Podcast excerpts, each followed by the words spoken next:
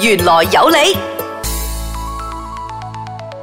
歡迎來到原來有你最新嘅一集，哇！好快啊喎，喂上個星期啱啱講完，好似突然之間又一個星期啦。係喎，轉一下又一個星期係啫。啦，一樣咧。我哋而家八月節啊，睇我哋嘅聲音咧都比上個月咧即係比較係啊，我個丙興奮火啲都開始興 奮咗。係啊，即係剩翻一個丙火。上個星期可能你聽咗咧，即係十係個太陽剩翻一個太陽就係灰兒啦。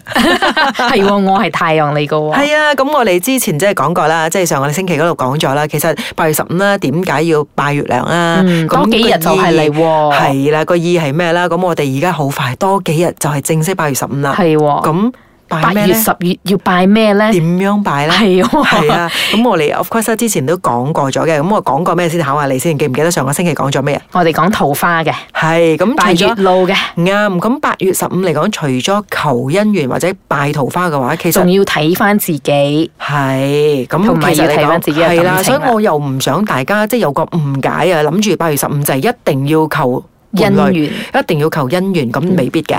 咁其實而家我哋誒時代唔同啦，咁、嗯即係而家，因為以前啲人嚟講咧，即係最緊要就係姻緣啊嘛。因為一家大細大部分都係全部即係團圓咗一齊嘅，成日一齊住啊，一齊成，即係個仔大女大嘅時候，好想幫佢求翻個姻緣。但係而家我哋咧，可能分分鐘嚟講咧，即係可能爸爸就唔知道公幹，媽媽又唔知道公幹，咁仔仔女女又唔知道，即係全部係四方八地嘅，都都唔同地方嘅。咁好、多時候，如果你拜月老或者所謂嘅拜嘅姻緣嚟講咧，未必真係另一半嘅姻緣，亦都係可以家庭入邊咧，即係團團圓圓、和和氣氣，大家即係人緣嗰方面都會好啲嘅。就好似古語有云啦，即係向屋企咧就要靠父母噶嘛，嗯咁、向出邊咧就要靠朋友。咁、其實誒、呃趁呢一個佳節咧，都可以提升自己嘅人際關係啦，嗯或者係提升自己嘅誒、呃人緣啦、貴人啦，都可以嘅係嘛啱，Jesse。啦，OK，咁嗱，首先咧就知唔知道拜月光啦、拜月老啦，所謂點拜咧？係喎，點拜其實係要幾時拜咧？呢幾個好重要啊！呢 個係啦，咁好多時候人哋講你八月十五拜啊嘛，咁正式嚟講你又唔好諗住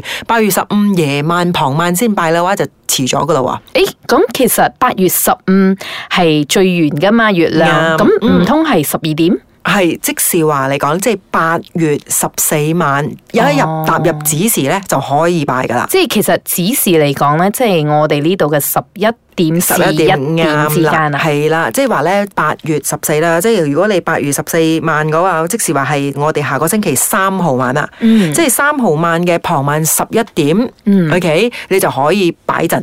誒，嗯擺咁月要老擺啲咩陣咧？ 係啊咁擺好啲重要啊！呢一個要用筆抄低下先。 OK，咁擺啲咩陣嘅？咁我首先嚟嘅擺喺邊度先？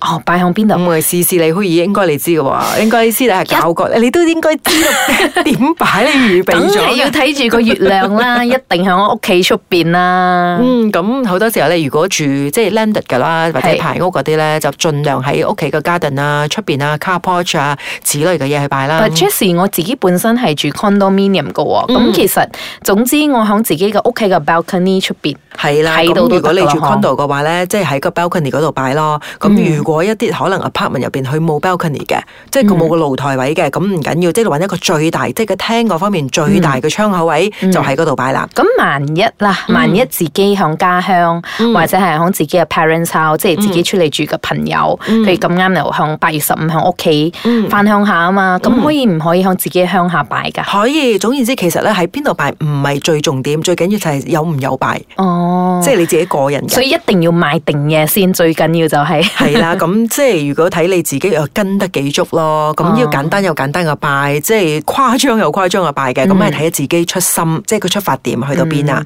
咁其實拜嗰陣時，我哋都可以即係即係除咗唔係姻，好似頭先我哋講啦，唔係姻緣，咁、嗯即係都希望貴人多啲嚟幫啦人緣好啲啦就算自己身體唔好，都可以遇到一啲貴人嘅醫生嚟幫下忙。係啊，所有人緣啊、姻緣嗰方面咧都可以幫助得到嘅。à, 所以首先嚟講，最緊要就係如果拜嗰方面要首先預備啲咩先，我、哦、要預地啲咩，咁樣就要用筆抄低下先。不抄低下先啦。咁首先我等你講先啦。如果要拜嘅時候咧，就揾咗個地方啦，咁應該預備啲咩去拜咧？誒、一定要一張台啦，係嘛？一張台啊，咩台先？方台定圓圓台？係喎，好醒喎。因為月亮啊嘛團。圓圓啊嘛，咁係啦。嗯首先嚟講咧，記得啦，一定要預備一張圓台先，最好圓台。若然真係冇圓台嘅話，方台都唔緊要啦。咁幾最方緊台要唔定要咁樣，誒、咁其實係咪要拜紅紙㗎？係啦，咁呢個台上邊咧就盡量擺一塊紅布或者一張紅紙，因為嗯吉利啊嘛，所以紅色嗰方面咧亦都係一個好意頭嚟嘅。嗯咁暫時咧就抄住呢兩樣嘢先，因為我哋時間咧都到啦。 咁我哋等一陣咧，稍後翻嚟咧再繼續同大家講呢一張紅台上邊要擺啲乜嘢嘢啦。好。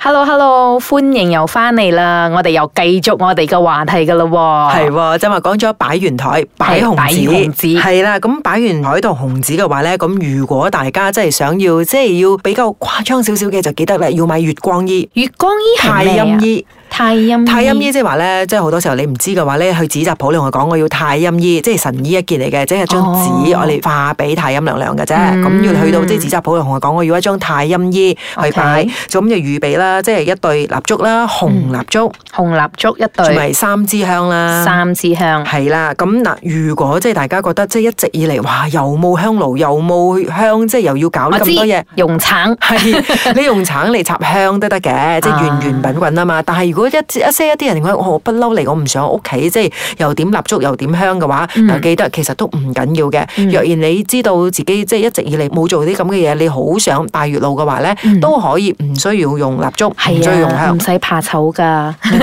光明正大，係啊正，大最地擺緊要你係自己係用心咪得噶啦。嗯 OK，咁你如咁果仲要準備啲咩咧？咁除咗之外嚟嘅話咧，都要準備一啲糕點啦，糕即係一點、啲軟糖啦，甜甜蜜蜜啊。發糕啊嗯，，發糕係發達噶， 即係都要發達噶嘛，係啊係遇到即係通貴常人又發達。通常嚟講啲糕點嚟講咧，即係唔一定要發糕嘅。啊咁如果你大家要嘅都唔緊要嘅。通常啲糕點嚟講咧，譬如年糕啊、甜甜蜜蜜嗰啲啊，哦或者嗰即係啲有少糖白糖糕啊。哦嗯，即係白糖糕呢啲咧，嗰啲所謂啲糕點咧，咁菱角芋頭啦，咁你都知道啦，到八月十五節、八月節嘅時候咧，就好多不室有得賣㗎啦。係啊係啊係啦，菱角同芋頭啦，咁係蘋果啦、提子啦，就記得千祈唔好用梨喎。因為分離係啊，咁解通常嚟講咧，梨係拜財我哋先用嘅啫。咁、哦，嗯通常嚟講，如果係拜所謂呢啲誒，即係拜人緣啊、姻緣嗰啲嘢咧，就千祈唔好用梨嘅。咁、除咗之外嘅話咧，即係一定要用咩咧？最唔可以少得 嘅。一定係要月餅。啱啦，咁即係八月十五最緊要月餅啦。咁月餅嘅話啦，嗱記得啦，月餅嘅方面咧，最緊要 係要雙黃嘅，係啊喺啦。唔好慳錢啦喎，買最貴嘅 雙黃，嗯咁嗱，呢樣嘢都係見仁見智 啦。記得，如果即係自己真係覺得，哇！我真係唔食呢樣嘢嘅喎，咁就唔嗯好特登買個雙黃去嘥咗去啦。啊 OK，所以好多時候咧都係出心嘅啫。咁即係如果可以嘅話，就雙黃月餅啦。咁仲有咧就係咁即係其他嗰啲嘢係咪一定要一雙一對㗎？誒呃樣樣嘢都記得，因為我哋拜緊人緣或者姻緣咧，全部都係咧雙數字會比較好啲嘅。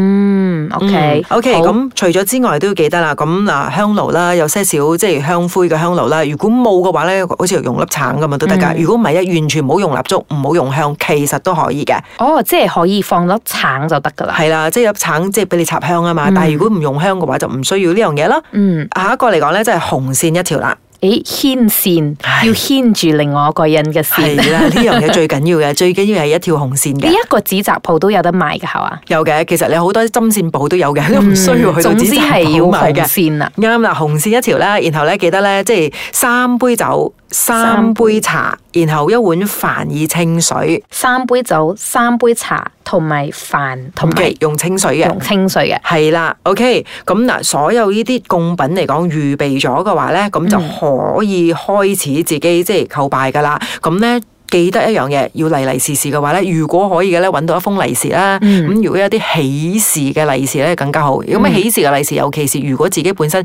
真係求姻緣嘅。嗯，一定要求到另一半嘅，咁亦都可以用百合花啦，百合花即係 white lily 啊。嗯，即係百合花嚟講，代表即係百年好合咁嘅意思啊嘛。嗯咁、有啲人即係 get 啲啦，因為我做神廟出身咧，咁有啲人除咗淨係用百合咧，佢都會用埋百年噶喎。玫瑰咧。嗯，玫瑰貨通常我哋喺呢一啲宗教儀式或者呢一啲咁嘅方面拜月老嘅話，就比較少用玫瑰嘅，因為玫瑰嚟講咧，即係擦身擦身好 尖，即係通常就冇用即係分分鐘唔係遇到貴人啦。啊係啊，真係好多時候，如果你用百合啦，百合會好啦；如果唔唔係咧，白蓮有啲人都會買白蓮嘅白蓮花嚟講，因為白蓮好合啊嘛。哦，嗯，咁嗱，除咗之外嚟講咧，咁即係你拜嘅時候咧，都可以預備一啲即係自己要用嚟，即係將自己變美嘅嘢嘅，譬如好似香水啊、香水化妝品啊，哦嗯，，即係你可以買即即係係男仔都可沐以浴露啊放香水化妝可品。以噶，即係男仔又冇化妝品 啦，咁你可以買 cologne 啦、香水啦，嗯甚至你即係剃鬚膏啊，或者 shampoo 啊、body 嗯 shampoo 呢啲都 OK 噶。總言之，你拜咗自己要用嘅，咁每一次你用咗吹嘅話咧，就可以吸引到人哋嘅注意啦。嗯，所以就記得係要啱晚夜嘅八月十四十一點。啱啦，八月十四晚入邊咧，即係傍晚嘅十一點啦。咁十一點嚟講咧，擺咗出去。如果向到月亮嘛，向住月亮拜咯。但係要諗下喎，可能有一啲嗰晚嘅睇唔到月亮嘅喎。嗯，咁如果睇唔到月亮咧，應該點樣樣去拜咧？最好嘅話咧，就將自己張台咧，即係擺向於即係喜神嘅方位啦。嗱，嗰一個喜神嘅方位，即係八月十五嗰一個喜神方位咧，係喺東北位嘅，東北位，係啦，東北啦。咁記得啦，如果喺東北位即係 North East 啊。咁嗯嗰晚嘢嚟講，如果大家想嘗試下拜下，咁就可以大家團團圓圓、開心咁賞下魚，就可以即係食下月餅嘅話咧，記得喺東北位嗰方面咧擺你嘅陣。就攞住條紅線就講對方嘅名。啱啦，即係就雙 合就係雙合啱啊！紅線放喺掌心嗰度咧，十指緊扣合住嘅時候咧，咁就即係可以即係求求啦，即係月老啦。咁嗱，我就奉勸大家就千祈唔好即係刻意咁提示一個名啦，嗯將自己所有啲窗窗門門都打開，唔好淨係得一個人，分分鐘嗰個可能唔係屬於你嘅咧。嗯 OK，總言之自己咧就求月老自有安排，總之嗯啱你嘅姻緣咧就盡量賜俾你咁嘅意思啦。 OK 好啦，咁樣記得啦，咁樣即係你求求助咧，仲要做啲咩先可以？仲要，诶，我記得我哋好似有一個月光紙嘅喎，係啊，咁月光子即係要做啲咩咧？我哋係一定要燒咗佢。係啦，咁記得啦，你化之前咧，最少即係即係香燭嗰方面咧，一定要剩咗一半，嗯即係多過一半你先可以化寶嘅。即係啊你你真係等到剩咗一半你先可以化寶啦。咁、嗯化咗個寶嘅話咧，咁就可以記得要敬一敬茶同酒啦。即係將嗰杯三杯茶同埋同嗰埋個酒，係啦，咁墊就地敬酒先，嗯咁墊一墊嘅地啦。如果真係唔方便墊嘅地嘅話，即係墊一墊個台都得嘅。嗯即係三杯酒嚟講一個意思，即係墊一墊雙手嚟講墊一墊個台，嗯同埋三杯茶都雙手墊一墊個台啦。嗯咁你就可以即係圓滿啦。之後咧就可以去期待一下啲貴人啊、啲緣分啊，就快快嚟咁樣啦。嗯，OK 啦，咁就不妨去試一試啦。嗯即係八月十五傍晚，即係十四晚嗰一晚夜子時咧，就可以試一試咁呢一個拜祭嘅。嗯，所以記得啦，就係啱晚夜嘅八月十四嗰日咧，就十一點夜晚只是頭夜晚頭咁樣。嗯如果即係要對住個太陽啦，最好就唔係、係對住個月亮啦 sorry，對住唔好意思，一直唔記得咗對住個月亮啦，係向住個東北位。啱啦，東北位嗯啦，咁、我哋呢一集咧又真係講到呢一度已經超咗時啦，係咁、喎記得啦。咁下一集咧，我哋咧又同大家分享，即係就算你求到姻緣都好，有機會遇到理想嘅伴侶都好咧，你都要識得點樣去睇，其實對方係喎對自己係咪真係有意思噶嘛？嗯，如果唔係嘅話，就會變成爛桃花啦。 係啦，即係如果係咪咧，就自己呃自己，即係佢可能講啲说話係敷衍你，對你一啲意思都冇，咁啊自己表錯情嘅。咁應該點睇咧？咁我哋下一集咧就係 focus 喺面上，同埋尤其是身體語言嗰方面點樣睇桃花嘅。好。